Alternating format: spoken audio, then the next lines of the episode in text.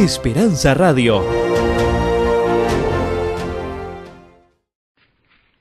Muy bien, gracias a todos los que han aceptado acompañarnos. Estamos ahora en el tema Secretos del Carácter y la vida victoriosa de María Magdalena. Ah, yo soy su amigo, el pastor Germán Parra, y quiero agradecerles también a las personas que escuchan este, este audio por seguirnos, ¿verdad? Y sobre todo para que podamos en este momento recibir la bendición del Señor a través de su santa palabra. Queremos estudiar la historia y el secreto de una mujer que fue realmente abusada y que el diablo quiso destruir, pero que encontró realmente el secreto maravilloso en la vida de nuestro Señor y Salvador Jesucristo. Ah, Jesús dijo en Mateo capítulo 26, versículo 13, algo que me asombra como introducción para justificar nuestro estudio de esta mujer. Hay varios incidentes que están en la palabra del Señor, por ejemplo, eh, la traición de Cristo, la muerte de Jesús,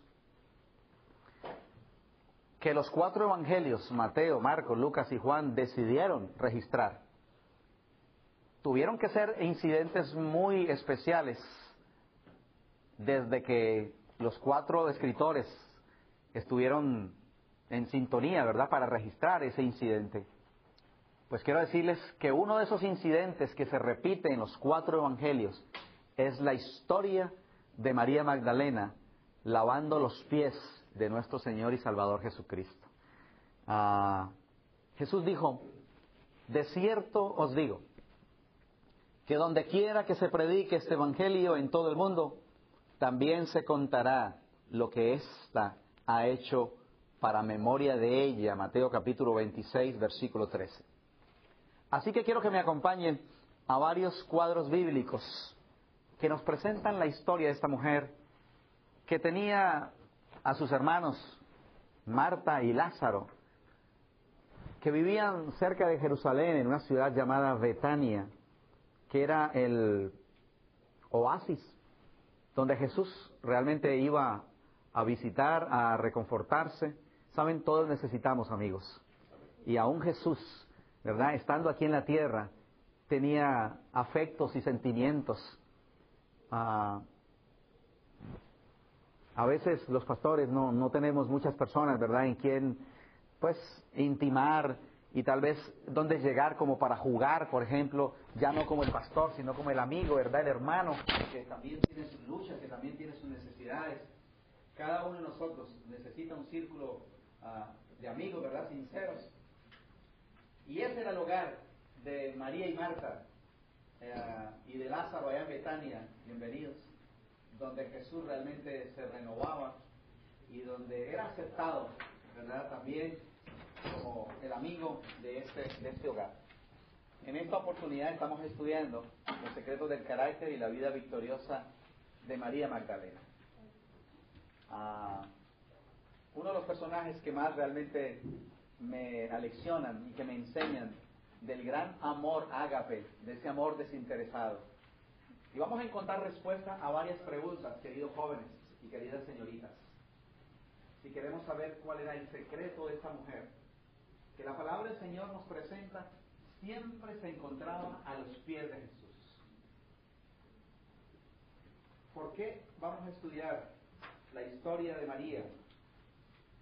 ¿Y qué fue lo que Jesús vio en esta mujer? Ustedes tienen en su prontuario, en su resumen, en la primera pregunta dice, ¿qué vio Cristo en María?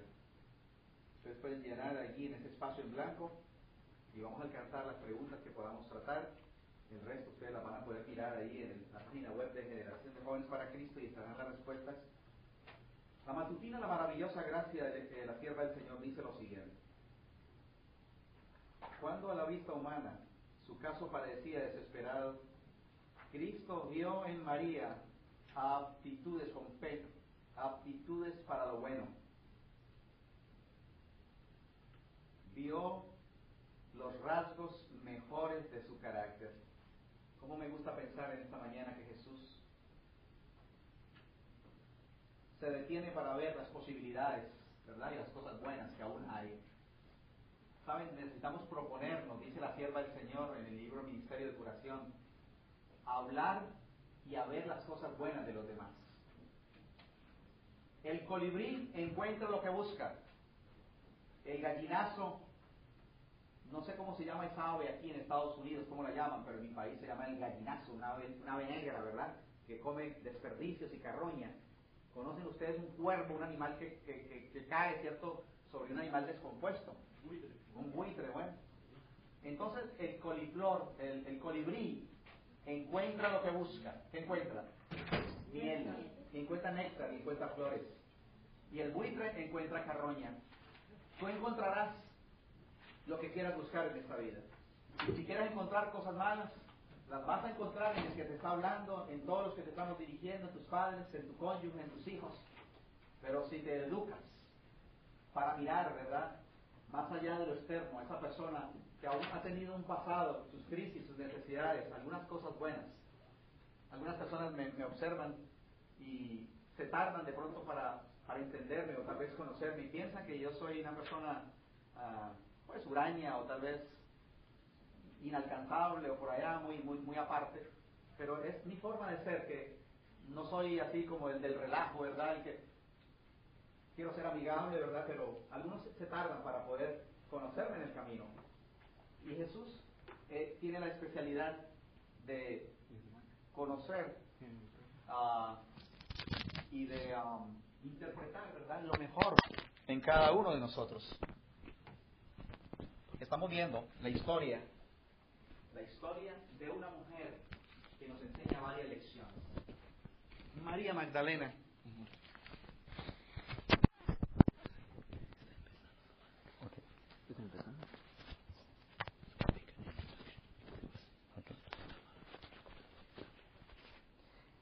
Estamos estudiando ahora los secretos del carácter y la vida victoriosa de una mujer maravillosa llamada María Magdalena. Gracias por estar con nosotros. Mi nombre es Germán Parra y al recibir este prontuario, este seminario, estaremos contestando algunas preguntas para ver realmente cuáles fueron los secretos de esta mujer de la cual Dios dijo a través de Jesús en Mateo 26, 13. De cierto, o sea, la verdad les digo, dice el Señor, que donde quiera que se predique este Evangelio en todo el mundo, también se contará lo que está hecho para memoria de ella. O sea, es tan digno de ser estudiado este episodio, esta biografía, esta experiencia, que Jesús le puso la rúbrica y dijo que donde se predicara el Evangelio, y cuando me preguntaron o me pidieron que si podía compartir con generación de jóvenes para Cristo, empecé a pedirle al Señor los temas y yo dije, no puede faltar la historia de la mujer de la cual Jesús dijo que de ella se predicaría y se hablaría, donde se anunciara el amor de Jesús, el Evangelio y las buenas nuevas del Señor. Si hay alguna joven, si hay algún joven que ha venido en esta mañana con alguna herida, con algún triste pasado, con una situación realmente dolorosa y, y vergonzosa para ser tal vez conocida, Quiero decirte de todo corazón que hay un Dios de amor que no se avergüenza de llamarnos sus hijos, que se acercó a una mujer que tenía siete demonios. ¿Quién era María Magdalena? Dice Lucas capítulo 7, versículo 37 al 39, parte de lo que era realmente su, su biografía. Lucas 7, 37 dice, entonces una mujer de la ciudad, para aquellos días en una cultura realmente selectivo y machista, donde no se podía hablar públicamente con una mujer y pues eran como de una segunda mano, vamos a decir, consideradas las damas que eran proscritas para entrar en el templo y no había trato público, ¿verdad?, con ellas en la calle.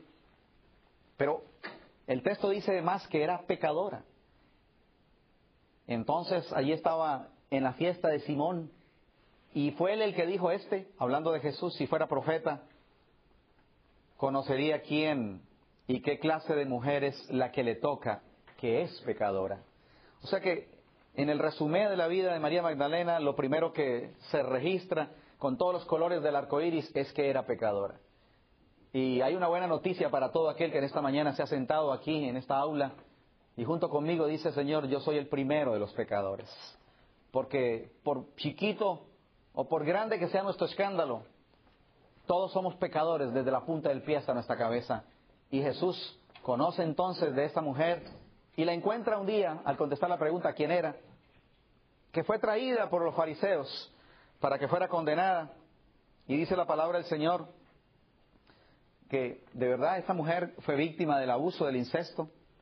La historia nos habla de que su propio tío, llamado Simón, el que quiso hacer un agasajo para Jesús, pues vio cómo llegaron algunos invitados y entre ellos María.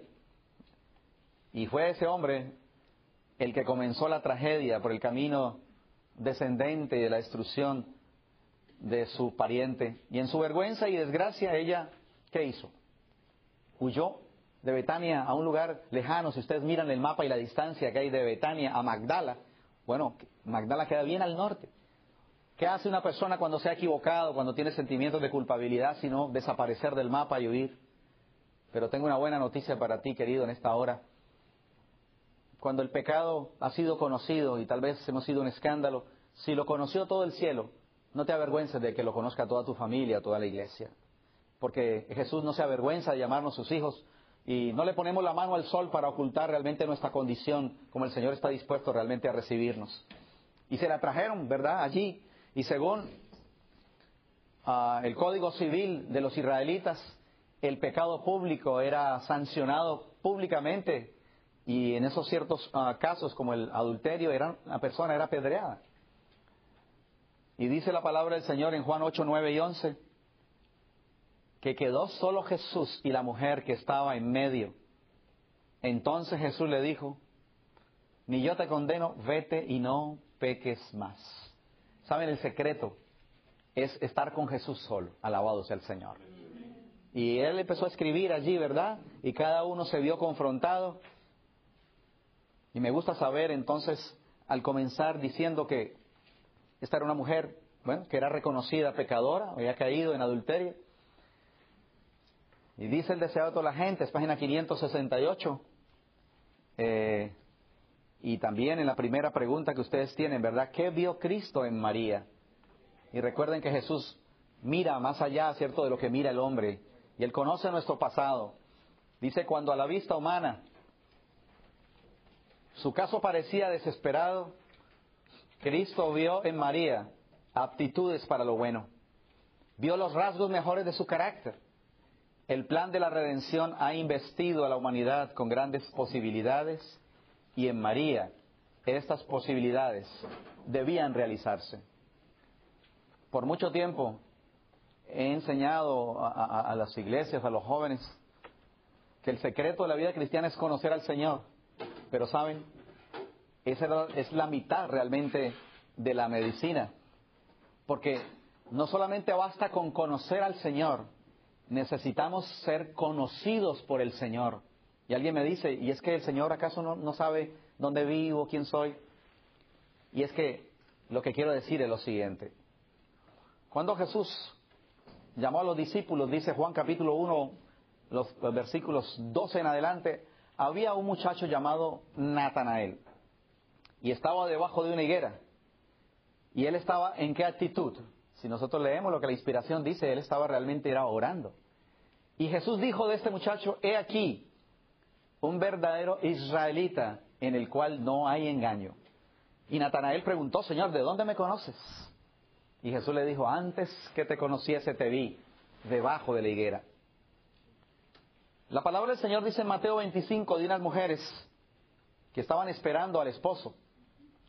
Y cuando entró el novio, se cerró la puerta y ante el grito de que abrieran, ¿qué fue lo que dijo Jesús, el, novio aquel, que representa al Señor?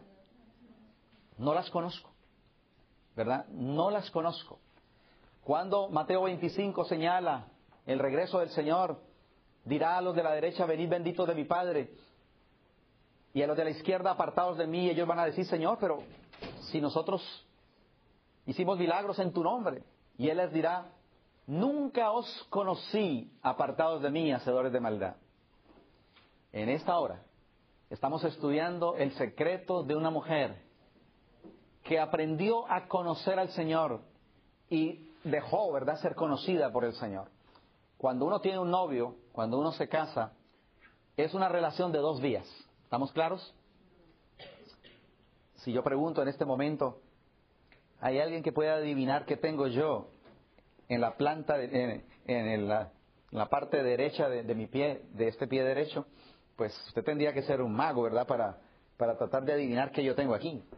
Pero si usted le pregunta a mi esposa rapidito, le va a decir, mi esposo tiene un lunar, ¿verdad? Aquí, en, este, en esta gomita que se le forma a uno, a los que nos gusta o nos gustaba jugar mucho fútbol, pues, ¿sabe? Se necesita no solamente conocer teóricamente, sino tener intimidad. La palabra del Señor dice que Adán conoció a su mujer y eso significa que tuvieron intimidad. ¿Y qué sucedió? Nació Abel.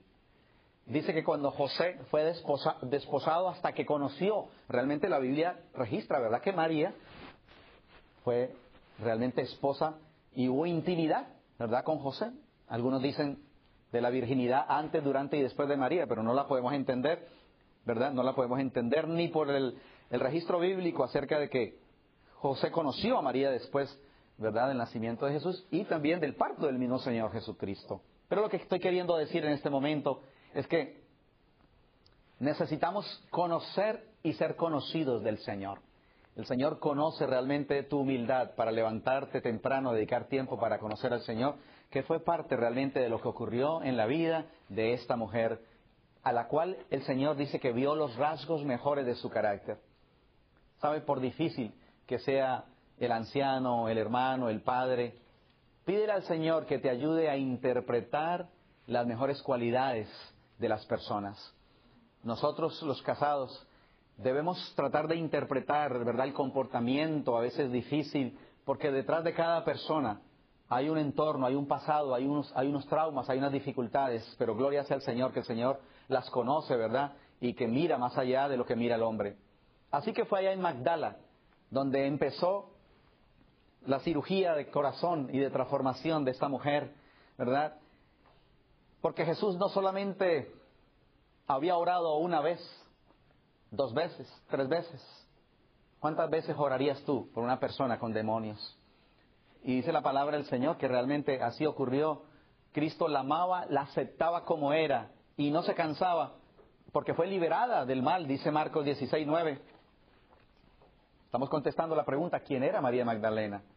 Bueno, el diablo había abusado de ella, había caído, ¿verdad?, en el incesto, en eh, con su propia familiar, había sido abusada y también tenía demonios. Dice, habiendo pues resucitado Jesús por la mañana, el primer día de la semana, apareció primeramente a quién?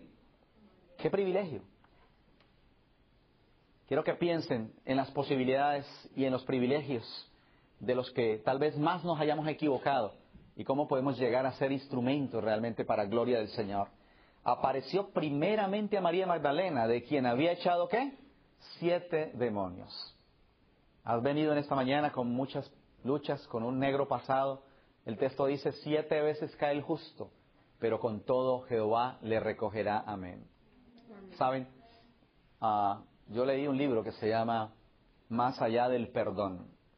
No recuerdo el autor, pero es un librazo acerca de ese amor, ¿verdad?, que, da la segunda oportunidad.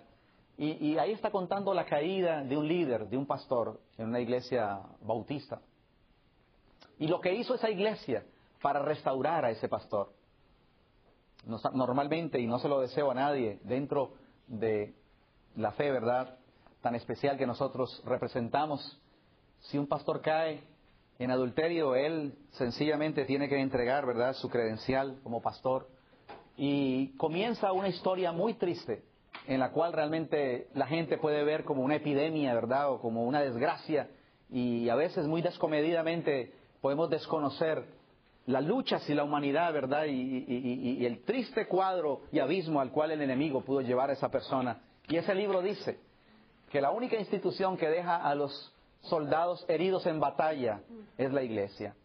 Y si hay alguien que en esta mañana ha sentido eh, tal vez ese abandono en medio de tu caída, de tu dolor, de tu dificultad, quiero que pienses que el Jesús que redime a María Magdalena, el Jesús de la segunda oportunidad, está aquí con esta linda generación de jóvenes que desean sanar, cicatrizar ese viejo pasado y hacernos nuevos, porque aunque siete veces cae el justo, con todo Jehová le recogerá. Quiero que pensemos en los cuatro personajes que se encuentran allí en la fiesta en casa de Simón. Hemos estudiado la primera parte de nuestro tema y es quién era María Magdalena, una mujer que se tuvo que ir huyendo de Betania, muy lejos al norte de Palestina, a una ciudad llamada Magdala, y fue apodada, ¿verdad?, de acuerdo a ese, a ese lugar. Así como se decía Saulo de Tarso, eran identificadas las personas con el lugar donde vivían. Y Jesús no se cansa de tratar con una persona que tenga un triste pasado, y si hay un cuadro bien difícil de, tratar es con una persona que tiene demonios. Pero la palabra del Señor dice que allí estaba Jesús.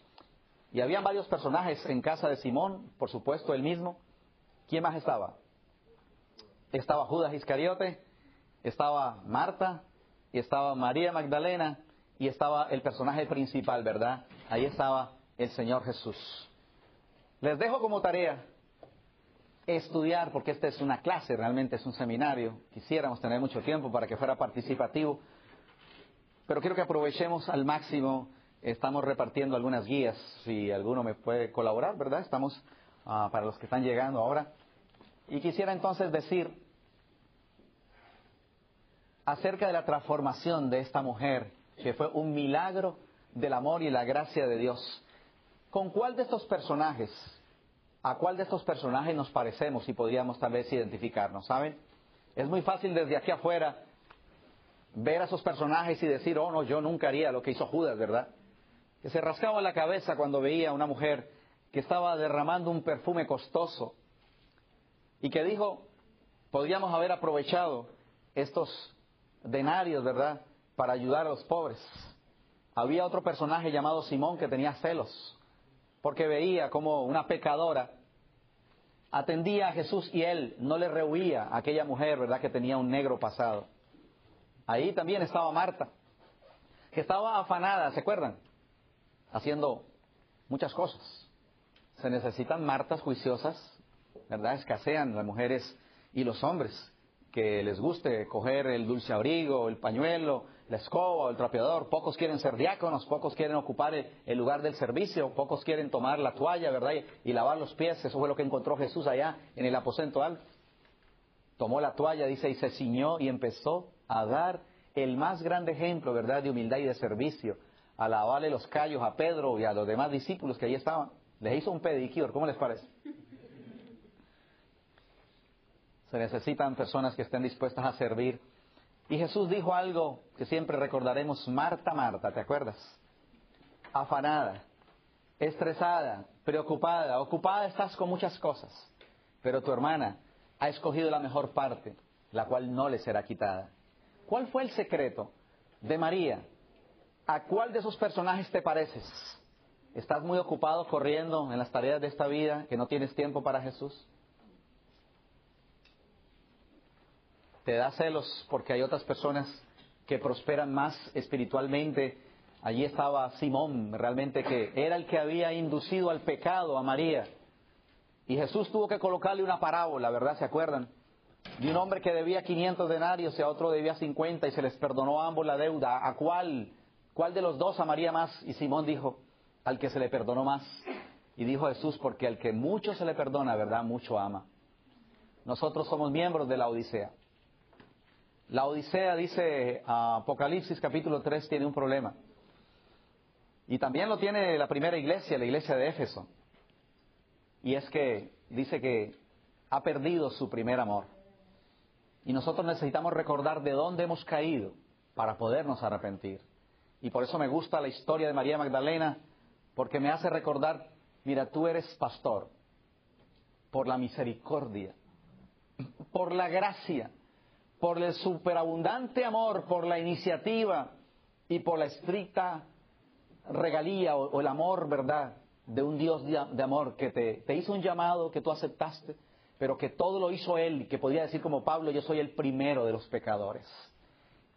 Este tema es importante para llevárselo a nuestros jóvenes en nuestras iglesias, que tienen una autoestima en el piso, y que no pueden superar aquel cuadro de equivocación.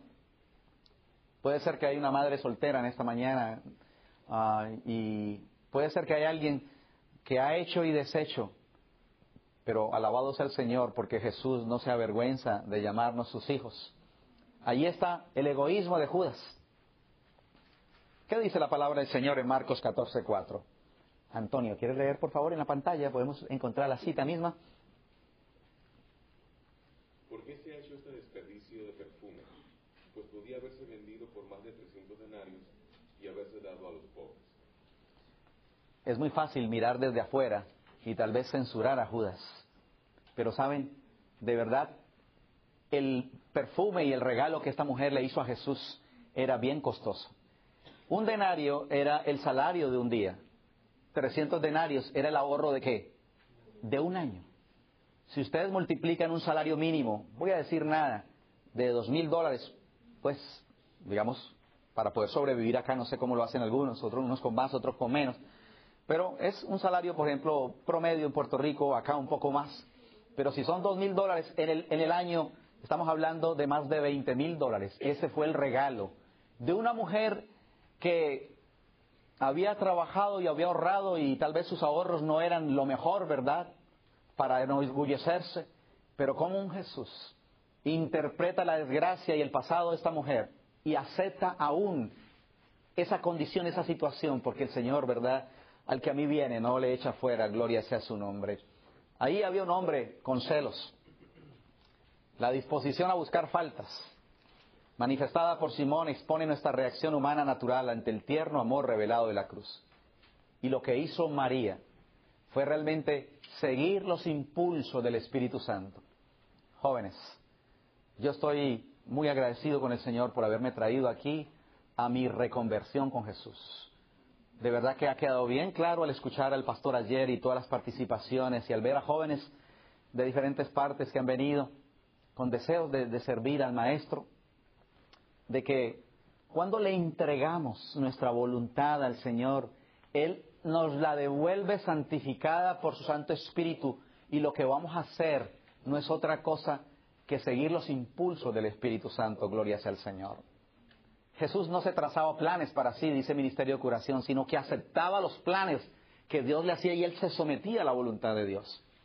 Y esta mujer pecadora que era muy tímida, que estaba buscando el, lugar tal vez más lejano del mundo para huir, ¿verdad?, de su triste pasado, protagonizó allí en presencia de aquellos ojos tan exigentes como los de Judas y de Simón, algo que nunca pensó que iba a ocurrir, porque el olor la delató y el mismo Jesús le puso la rúbrica para decir, no la molesten, déjenla, porque donde se predique este Evangelio, se predicará del, presente, ¿verdad?, de María. Así que toda buena dádiva proviene de Dios. María estaba siguiendo, ¿verdad?, los impulsos de ese amor que había recibido, de ese perdón que había recibido del Señor Jesucristo.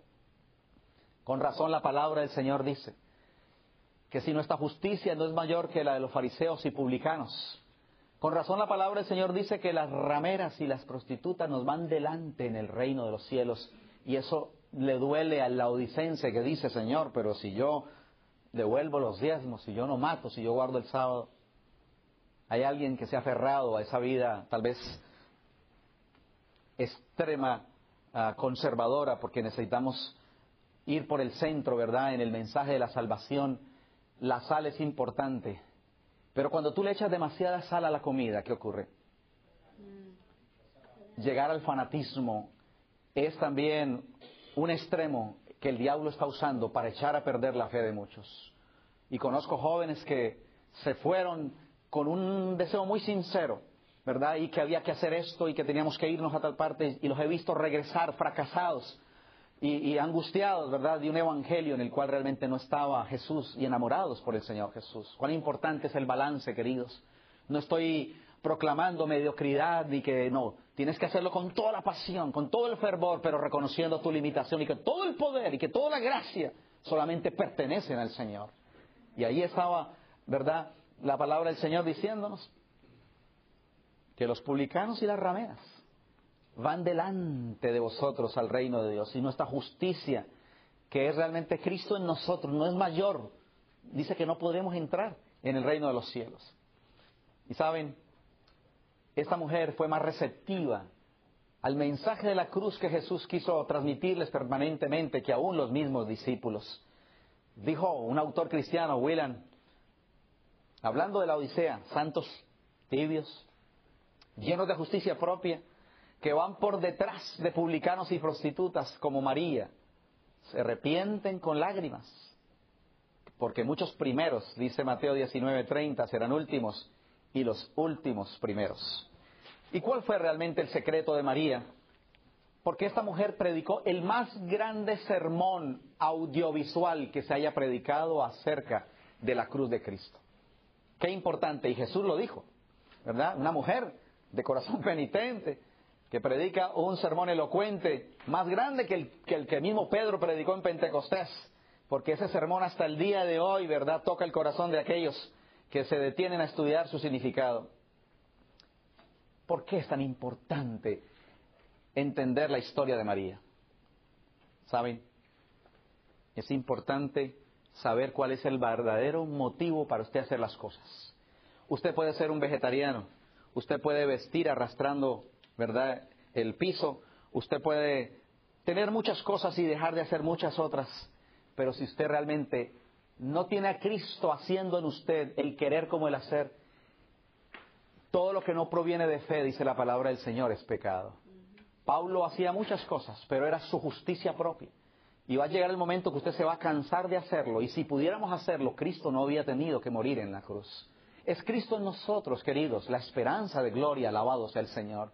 Miren esta cita preciosa del libro de Hebreos, en el cual quiero que quede enmarcado realmente la razón por la cual esta mujer alcanzó victoria y nos enseñe hoy que por muy intelectual que usted sea, que por muy hijo de cristianos que haya nacido desde el vientre de primera, segunda, tercera generación, usted y yo, necesitamos desesperadamente y diariamente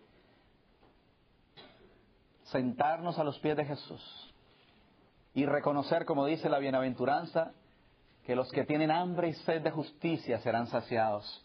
Que los que reconocen que son limosneros de la palabra del Señor, porque el Señor dice felices los pobres, eso les chocaba a los fariseos, que estaban buscando otra clase de evangelio. Dice en el capítulo 13, versículo 20 y 21 del libro de Hebreos, ¿alguien encontró y quiere leer en voz alta, por favor? Qué linda declaración del secreto de una vida cristiana mientras estamos estudiando la historia de María. Dice, y el Dios de paz, que sacó de los muertos a nuestro Señor Jesucristo, el gran pastor de las ovejas, por la sangre del pacto eterno, os haga aptos. Pregunta, ¿quién es el que nos hace aptos? ¿Quién fue el que transformó a María porque ella cooperó y le permitió? Escuchen, Él os haga aptos en toda obra buena para que hagáis su voluntad, haciendo Él en vosotros, gloria al Señor, lo que es agradable delante de Él por Jesucristo, gloria sea Él al cual sea la alabanza, la gloria por los siglos. Amén. Fiel es el que os llama, el cual también lo hará, y eso fue lo que ocurrió en María. Jesús contempló en ese perfume que se derramaba, sin oportunidad de recuperarlo, la sangre que se iba a derramar, ¿verdad? Y aparente derroche que ocurriría en la cruz del Calvario. Jesús vio realmente en esta ofrenda de esta mujer que fue la ofrenda más costosa y el recuerdo inolvidable que el Señor llevó a la tumba. Hay muchas cosas que las personas pueden regalar, pero a veces las regalamos cuando es demasiado tarde. Recuerden que el mayor cumplido que Jesús le haya hecho al ser humano mientras estuvo en su ministerio fue el que le hizo a una prostituta de siete demonios. De cierto os digo que donde quiera que se predique este evangelio en todo el mundo, también se contará lo que está hecho para memoria de ella, sí, de una publicana, de una pecadora. Ese es el remedio que necesita nuestra iglesia, ¿saben? Que arroja mucha luz para un corazón endurecido, tal vez donde creemos, ¿verdad? Que no tenemos de, ninguna cosa necesidad y no sabemos, que somos miserables, ¿verdad? Ciegos y desnudos. Como alguien dijo, estamos en deuda, ¿verdad? Con el presente de María que animó a nuestro Señor Jesucristo para enfrentar la cruz y la tumba realmente con ese ah, presente de amor. Quisiéramos preguntarnos qué significa realmente la muerte de Cristo y por qué ese derroche de amor sacrificial a raudales que resultaría tan despreciado para muchos. Saben, Jesús lo entregó todo, lo arriesgó todo, arriesgó el cielo, arriesgó su excelsa morada, la devoción de miríadas de ángeles, arriesgó los tronos del universo infinito, la vida eterna, ¿verdad? Todo lo sacrificó por nosotros, por amor.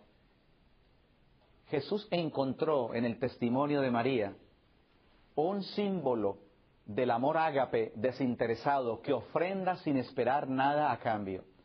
Cuando Judas dijo, Señor, ¿cómo es posible que se haga este derroche? Él estaba pensando egoístamente en cómo hubieran usado esos 300 denarios para ayudar a los pobres, a los pobres bolsillos del pobre Judas, ¿verdad? Que era bien egoísta. Y Jesús vio en el, en el presente de María la ofrenda que se derramaría en la cruz del Calvario sin oportunidad de recobrar, ¿verdad? Nada de esa sangre. Y aquí está el secreto de María Magdalena en los minutos que nos quedan. ¿Sabe? Siempre que yo busco y encuentro a María Magdalena, la encuentro a los pies de Jesús. María Magdalena estaba allí tirada a los pies. Cuando los fariseos la iban a apedrear, Jesús estaba junto a ella y María estaba a los pies del Señor. En casa de Lázaro, María y Marta, había una mujer siempre ocupada haciendo las tareas.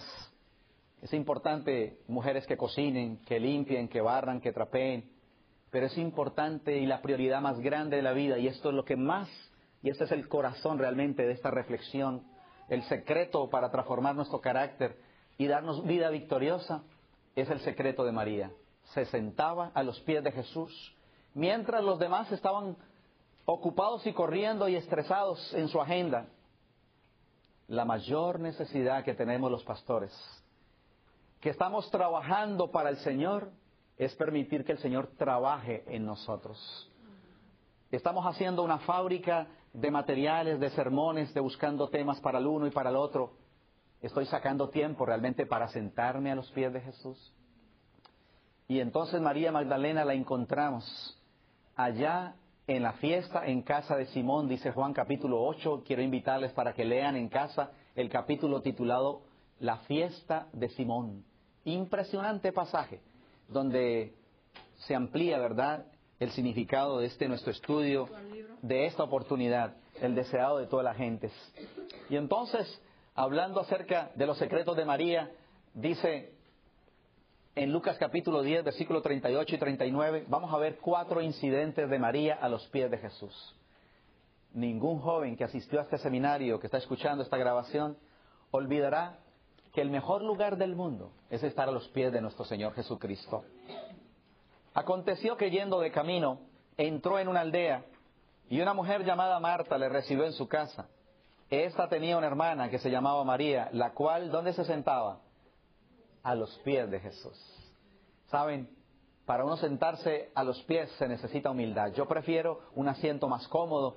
Por cultura voy a buscar un lugar, ¿verdad?, para sentarme frente a frente de mi maestro, pero esta mujer que fue sacada del pantano y del abismo, no olvidaba, ¿verdad?, del amor de aquel abismo donde el Señor la había sacado. ¿Y donde les gusta estar a los niños, verdad? Que si no somos como ellos no podemos entrar al reino. Ahí estaba, ¿verdad?, a los pies. La encontramos, dice Juan 12.3 para los que están tomando nota.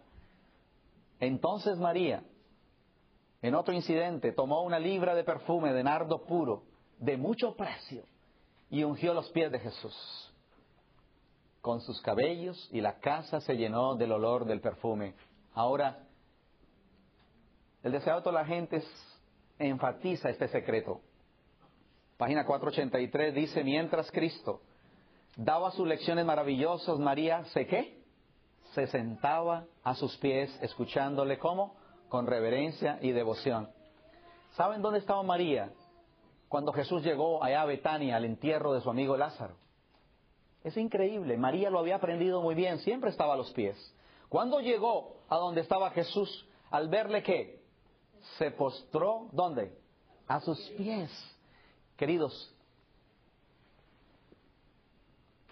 el mayor lugar, la mayor altura, es a los pies de Jesús. lo que no nace a los pies de Jesús nace para fracasar.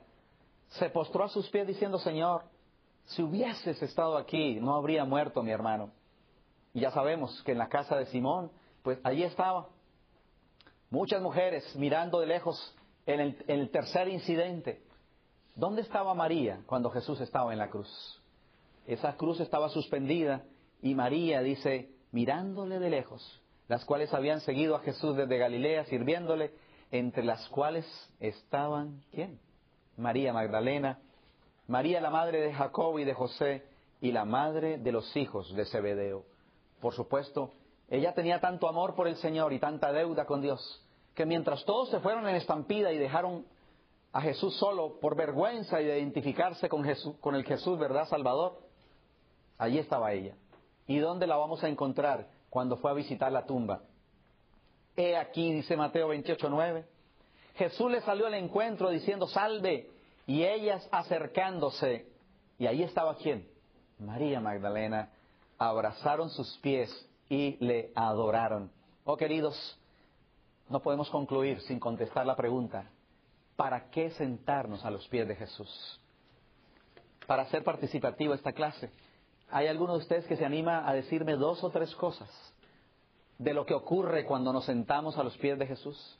¿Por qué creen que la generación de jóvenes aquí en Norteamérica necesita sentarse a los pies de Cristo? Ustedes tienen unas tremendas citas allí, se las van a llevar, las van a buscar. Ah, y quiero darles, como para que no se me olvide, una página en el Internet, porque en el Internet hay mucha cosa, tanto de basura como de, de elementos santificados, pero usted puede encontrar la página que se llama Ellen White, en inglés, ellenwhitebooks.com. Y usted le coloca eso allá porque aparece en tres idiomas, portugués, español e inglés. Usted dice, escoja un libro, aparece en portugués, pero usted lo puede leer. Y usted dice, deseado todas las gentes, abre la ventana y busca el libro. En la parte de abajo hay otra ventanita, dice, escoja una palabra. Usted le coloca la palabra pies. Y ahora le dice, escoja todos los libros, si usted le da todos los libros y le salen más de 200 citas de pies, y usted va a encontrar la razón ahora de sentarnos a los pies de Cristo, inspirada por Dios, no como un consejo de psicología de un hombre que les habla. Pero ustedes quisieran anticiparme lo que vamos a leer aquí, de la razón por la cual Dios dijo que deberíamos sentarnos y por la cual María encontró el secreto de sentarnos a los pies de Jesús. Número uno, ¿por qué debemos sentarnos a los pies de Cristo? ¿Mm? Dime. Muy bien. Quien se sienta a los pies de Jesús realmente está reconociendo que Él es el Maestro, ¿verdad? Y que yo dependo de Él por su gracia bendita. Vamos a encontrar declaraciones como Jesús, ¿verdad? La escuela superior, dice la sierva del Señor, que los que quieran aprender en la escuela superior del Señor deben sentarse a los pies de Cristo.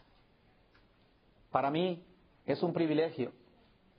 Es primera vez en mi vida que yo llego a pisar un aula en la universidad máxima de nuestra iglesia, llamada Andrews, y que yo me vaya para, para Puerto Rico y saber que desde aquí tienen grandes catedráticos que están formando misioneros para el mundo entero, pero saben, no hay nada más grande para mí que regresar a la humilde vivienda donde yo estoy, allí en el cuarto, allá en nuestras tierras realmente donde vivimos, ¿verdad? Como indios, pero en esa choza, aún sentado a los pies, está recibiendo del más grande catedrático del mundo, por encima de Andrés, la bendición de Dios. ¿Por qué sentarnos a los pies de Jesús? Escucha, ¿desea ser un vencedor? Entonces, en primer lugar, para ser vencedores, dice la matutina, alza tus ojos, página 117. Usted debe colocarse ¿dónde?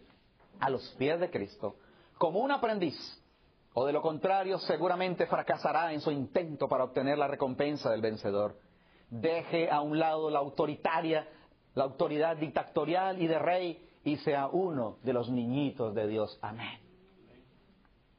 ¿Usted quiere ser un vencedor? Hermano querido, por grande que sea su escritorio como ejecutivo o el pedestal donde usted haya llegado, necesitamos bajarnos de ese segundo piso, porque a los pies de Cristo todos somos iguales, alabado sea el Señor. ¿Por qué necesitamos sentarnos a los pies de Cristo? Mientras no se muestre dispuesto a estudiar y obedecer la palabra de Dios, será vencido por las tentaciones y llevado a hacer cosas extrañas que lo descalificarán para llenar una posición de influencia. El que piense estar firme, mire que no caiga. No te vayas a tu trabajo, a la escuela, a ninguna parte sin haber tomado tiempo para sentarte a los pies de Jesús. ¿Sabes por qué necesitas sentarte a los pies de Jesús? En segundo lugar, para poder aprender a reflejar el carácter y aprender del gran más grande maestro, el Cristo Jesús. La matutina recibiréis poder, página 80, dice, cada día. ¿Qué cosa? Sentémonos a los pies de Jesús para aprender de Él, para que nuestra conducta, conversación, vestimenta, pregunta, ¿dónde es que se aprende cómo se comporta, cómo se visten las hijas de Dios? Solamente sentándonos a los pies del Señor. Dice, y en todos los asuntos que conciernen a la vida, podamos manifestar que Jesús reina y gobierna nuestro ser. Conocí una hermana allá en la ciudad de Cali, de donde realmente yo vengo. Yo soy uh, de la ciudad de Cali, Colombia. Y esta hermana, que tenía una casa preciosa, una, una cocina maravillosa, una linda sala, que tenía varios patios con muchas matas y flores, unos cuartos muy cómodos. Pero ¿sabe qué hizo esta hermana? Le preparó un cuartico a Jesús un, un, pedacito bien pequeño de la casa donde tenía una alfombra y un lugar donde ella se sienta todas las mañanas a los pies de Jesús. ¿Saben? Me da pena. Y lo digo por mí realmente y, y yo pienso, cuán triste, ¿verdad? Como Ezequías, que vinieron de Babilonia a visitarlo y él mostró todo lo que había en la casa, pero no tenía un lugar donde presentar realmente el Jesús que le había sanado aquella muerte inminente que él tenía. Tienes una casa cómoda, tienes un lugar para sentarte a los pies de Jesús para aprender los secretos del carácter y de la conducta de un cristiano. ¿Por qué necesitamos sentarnos a los pies? Solamente allí podemos darle muerte a la altivez y tener el primer amor. Tengo contra ti, dice el Señor, que han dejado tu primer amor. Recuerda, por tanto, de dónde has caído y arrepiéntete. Cuando uno se cae, ¿dónde está? ¿No será que es allí donde tenemos que mantener, no sentirnos aplastados, pero sí sentir que realmente es de Él, por Él y para Él que nosotros vivimos, nos sostenemos y somos por su gracia y su poder. ¿Quieres saber por qué sentarte a los pies de Jesús? No hay nadie que quiera vencer tentaciones si no ha aprendido el camino de sentarnos a los pies de Él. ¿Cómo dice Antonio, Camino a Cristo, página 47? Mira qué tremenda promesa para concluir. Muchos han conocido el amor perdonador de Cristo y desean realmente ser hijos de Dios. Sin embargo, reconocen que su carácter es imperfecto y su vida defectuosa y están propensos a dudar de si sus corazones han sido regenerados por el Espíritu Santo. A los tales, quiero decirles que, que no abandonen a la desesperación. Tenemos a menudo que postrarnos y llorar a los pies de Jesús Gloria a Dios. por causa de nuestras culpas y errores. Pero no, no debemos desanimarnos. Amén. Aún si somos vencidos por, por el enemigo. Gloria a Dios. No somos arrojados allí abandonados ni, rechazados por Dios. No, Cristo está a la diestra de Dios e intercede por nosotros. Hermanos queridos, tenemos muchas razones suficientes para creer que Jesús reina y nosotros somos, ¿verdad?, sus hijos por su misericordia y su gracia, pero que no tenemos que desesperarnos, ¿verdad?, si hemos fracasado, si hemos sido, hemos perdido una batalla, pero no, ¿verdad?, la guerra pero podemos sentarnos, ¿verdad?, a los pies de nuestro Señor para recibir esa recuperación. ¿Por qué sentarnos a los pies del Señor, hermanos? La mayor escuela, el mayor PhD, la mayor información y educación que Dios puede darnos, dice la sierva de Dios, la verdadera educación superior es la que se recibe, ¿cómo? Sentándose a los pies de Jesús y aprendiendo de Él. ¿No fue esto lo que hicieron aquellos humildes pescadores y letrados se sentaron a los pies del Señor. Como quisiera que haya alguien en esta sala que quisiera decir, Señor, tal vez no tengo recursos para ir a, a no puedo estudiar en una de las universidades nuestras. El Señor está estableciendo escuelas de entrenamiento y de formación.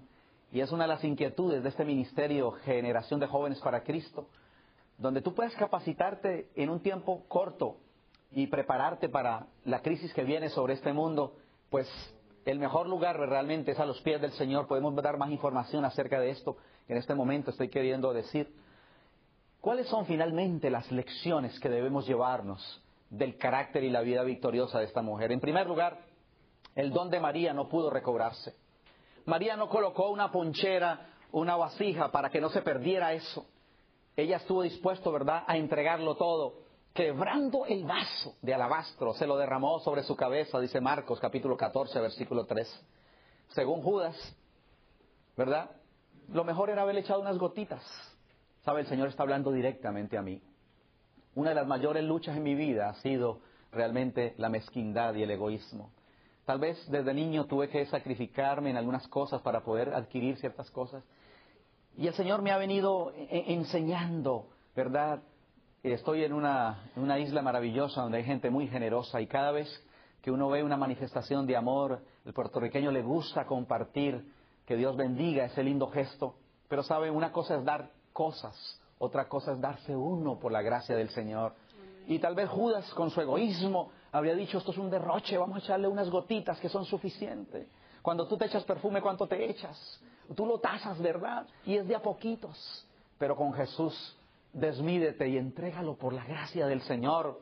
El que no ahorró ni a su propio Hijo, sino que lo entregó por todos nosotros.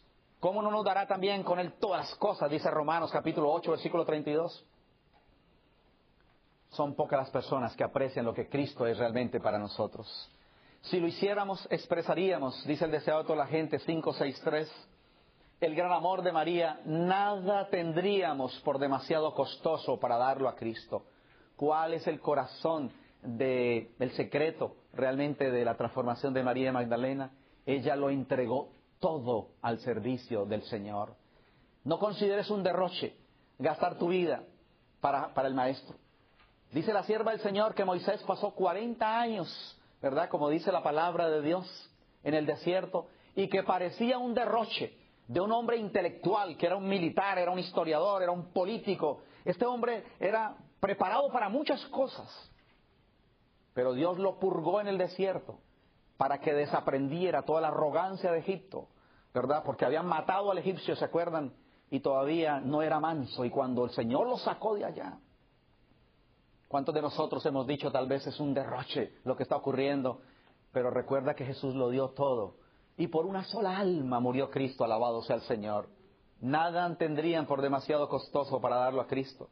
Ningún acto de abnegación o sacrificio personal les parecería demasiado grande para soportarlo por amor a Él. Yo quiero que mis hijas puedan tener una experiencia más íntima con el Señor. Ya mi hija mayor, que tiene 16 años, dice, papi, yo quiero ser una misionera en la India o quiero ir al África.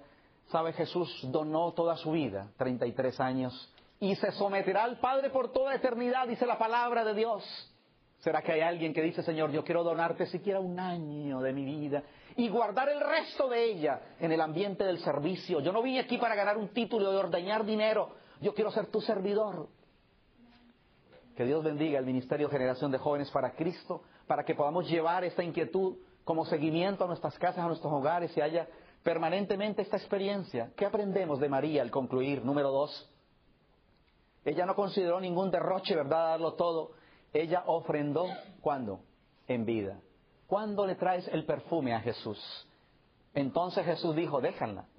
Para el día de mi sepultura ha guardado esto, porque a los pobres siempre los tendréis con vosotros, mas a mí no siempre me tendréis, dice Juan 12, 7 y 8 me impresiona poderosamente que María trajo los ungüentos para el Señor mientras Él estaba en vida. ¿Sabe quién trajo los ungüentos para Jesús mientras Él llegó a la muerte? La palabra del Señor dice, Nicodemo, el que antes había visitado a Jesús de noche, vino. Viniste tarde, Nicodemo, pero viniste trayendo un compuesto de mirra y de aloes, como decían libras. Dale lo mejor que tengas ahora que estás en vida. Los días pasan tan rápido y la vida cambia tan dramáticamente. No dejes para mañana lo que puedas hacer hoy. Si oyeres hoy su voz, no endurezcáis vuestro corazón, jóvenes. Hoy es el día para entregarle, ¿verdad?, la ofrenda a nuestro Señor Jesucristo, porque finalmente todo se va a acabar. El Salomón, el rey Salomón nos dice, todo lo que te viniera a tu mano para hacer, hazlo ahora, según tus fuerzas, porque en el sepulcro donde irás a parar no hay fuerza ni sabiduría. Ahora, la más grande lección en esta conclusión es que María, para mí en la Biblia, fuera de Jesús, es el mayor ejemplo de lo que significa el verdadero motivo para seguir al Señor.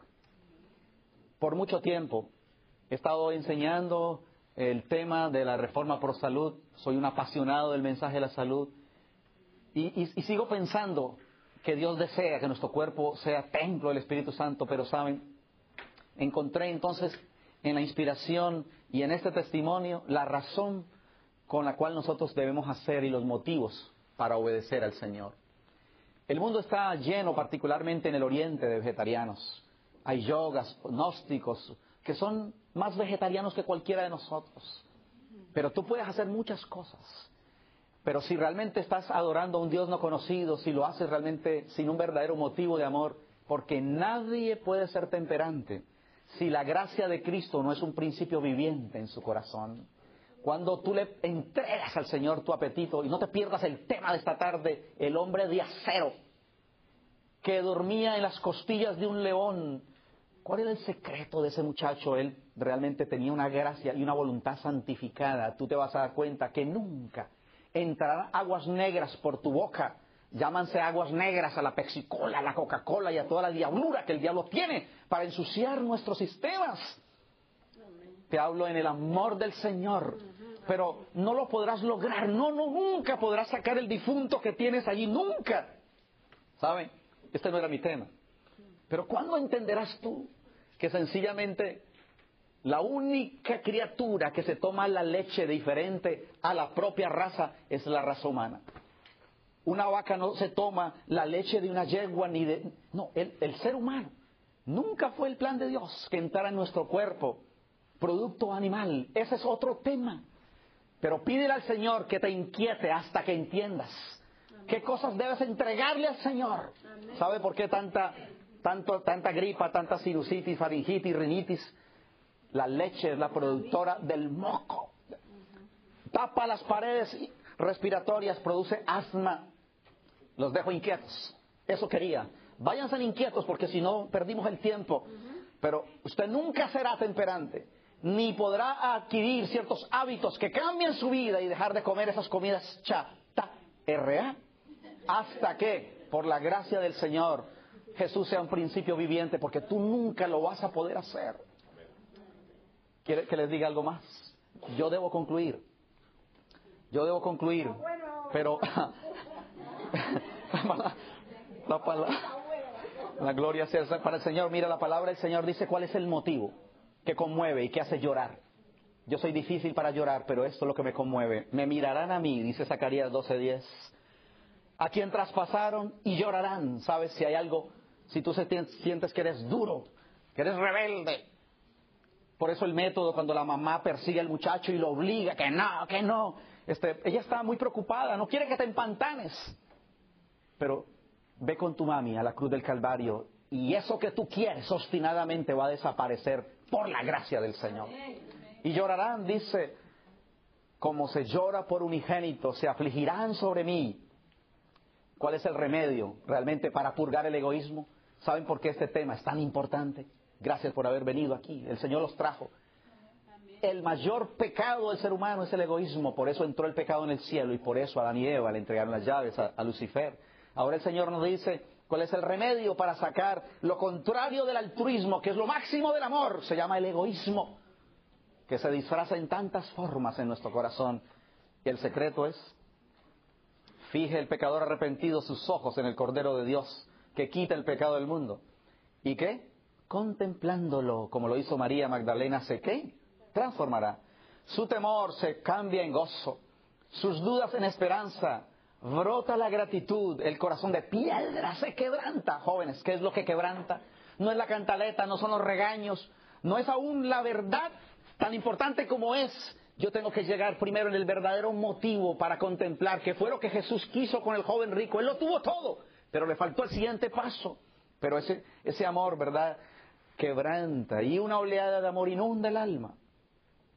Cristo es en él una fuente de agua que brota para vida eterna cuando vemos a Jesús, varón de dolores, experimentado en quebrantos, trabajando para salvar a los perdidos, despreciado, escarnecido, echado de una ciudad a la otra hasta que su misión fue cumplida. Cuando le contemplamos en el Getsemaní, sudando gruesas gotas de sangre y muriendo en agonía sobre la cruz, cuando vemos eso, no podemos ya reconocer el clamor del yo. Mirando a Jesús, nos avergonzaremos de nuestra frialdad, de nuestro letargo, de nuestro egoísmo. Estaremos dispuestos a hacer cualquier cosa o nada para servir de todo corazón al Maestro. Nos regocijará el llevar la cruz en pos de Jesús, el sufrir pruebas, vergüenza o persecución por su amada causa. Amén. ¿Qué es lo que cambia? ¿Qué es lo que puede sacar de la tibieza la odisea y nuestro bostezo y de nuestro desánimo, hermanos? Tener un encuentro apasionado a los pies de Jesús y a la cruz del Calvario. Número tres, yo aprendo que nada es demasiado costoso cuando se ama. Era un perfume de nardo puro de mucho precio. Oh, hermanos, eso es para mí un juguetazo a mi egoísmo. Cuando yo doy un regalo, yo doy lo que me sobra. Pero ¿cuándo le voy a dar yo al Señor realmente lo que Él se merece para gloria de su nombre? Era preciosísimo, que significaba realmente que pagó algo muy elevado. ¿Saben lo que Jesús dio en la cruz del Calvario? No fue oro ni plata, sino la sangre preciosa de su Hijo amado, dice Primera de Pedro, capítulo 1, versículo 18. Y finalmente, si hay una lección preciosa, hermanos, es que el amor del Señor y el perdón del Señor transforma corazones.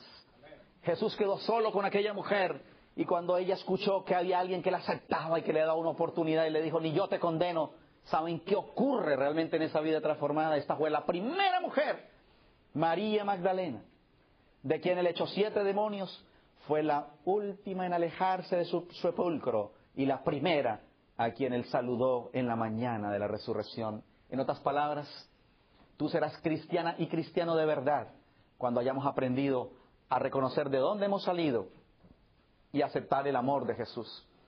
Hay un alabastro que tú quieres derramar para el Señor. ¿Qué será ese todo? Con gran esfuerzo, si podríamos decir, porque es seguir los impulsos del Espíritu Santo en nuestra vida. Una de las cosas más difíciles que a mí me tocó, y sigo diciéndole al Señor todos los días, lo digo para gloria del Señor. En este momento yo dije, no voy a desayunar, ayer dije, no voy a almorzar, porque para mí era más importante tener la sangre pura en mi cerebro, ¿verdad? Y hablar con la gracia del Señor. ¿Qué es difícil para ti, pero que no es imposible para Dios? ¿Cuándo la iglesia se va a sentar para entregarle nuestro cuerpo al Señor y alcanzar victorias, por ejemplo? ¿Cuándo fue la última vez que ayunamos? ¿Saben? Hay cosas que no van a salir si no nos entregamos de verdad. Pero si son más importantes las pizzas y, los sándwiches y las habichuelas que el Señor Jesús dijo, no solo de pan vivirá el hombre. Queridos, ¿cuál es el alabastro que tú quieres quebrar para el Señor? ¿Será lo mejor de tus talentos? ¿Será lo mejor de tus energías y de tus fuerzas? ¿Será lo mejor de tus posesiones porque tal vez Dios te está bendiciendo grandemente? ¿Será tal vez lo mejor de tu salud o de tu tiempo? Gloria sea al Señor que ese secreto que transformó a María Magdalena, que la encontraba siempre a los pies de Jesús. Puede, el secreto, puede ser el secreto que apasiona nuestra alma. Yo quiero derramar realmente mi vida, yo quiero que mi vida sea un perfume para Cristo. ¿Cuántos de ustedes en esta hora quieren decir, Señor, yo me he equivocado, he llegado tal vez a lo profundo, pero entiendo que tú me aceptas, que tú me amas?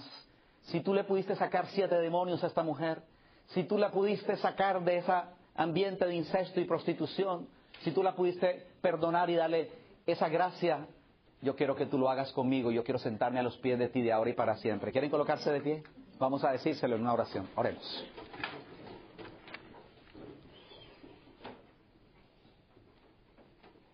Nuestro más fiel y amante Padre Celestial, en esta mañana, Señor, has hablado a mi corazón y a algún joven que vino no solamente por asistir a un seminario y, y regresar a sus hogares, que vino porque tú lo trajiste, Señor, para entender que tú estás buscando una generación de jóvenes humildes, que aprendieron el secreto de María para derramar todo a los pies del Maestro.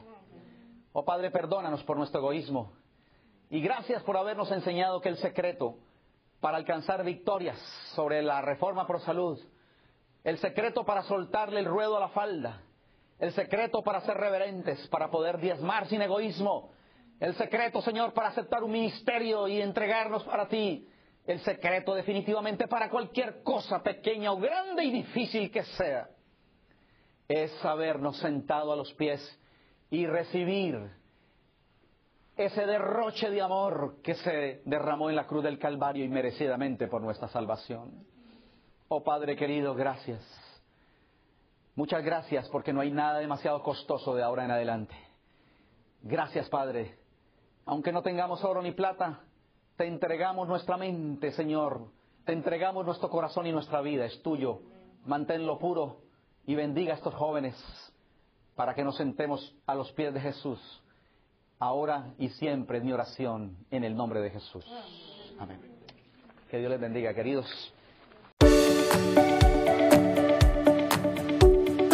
Esperanza Radio. Disfrute de buena programación para toda la familia, 24 horas al día, 7 días a la semana.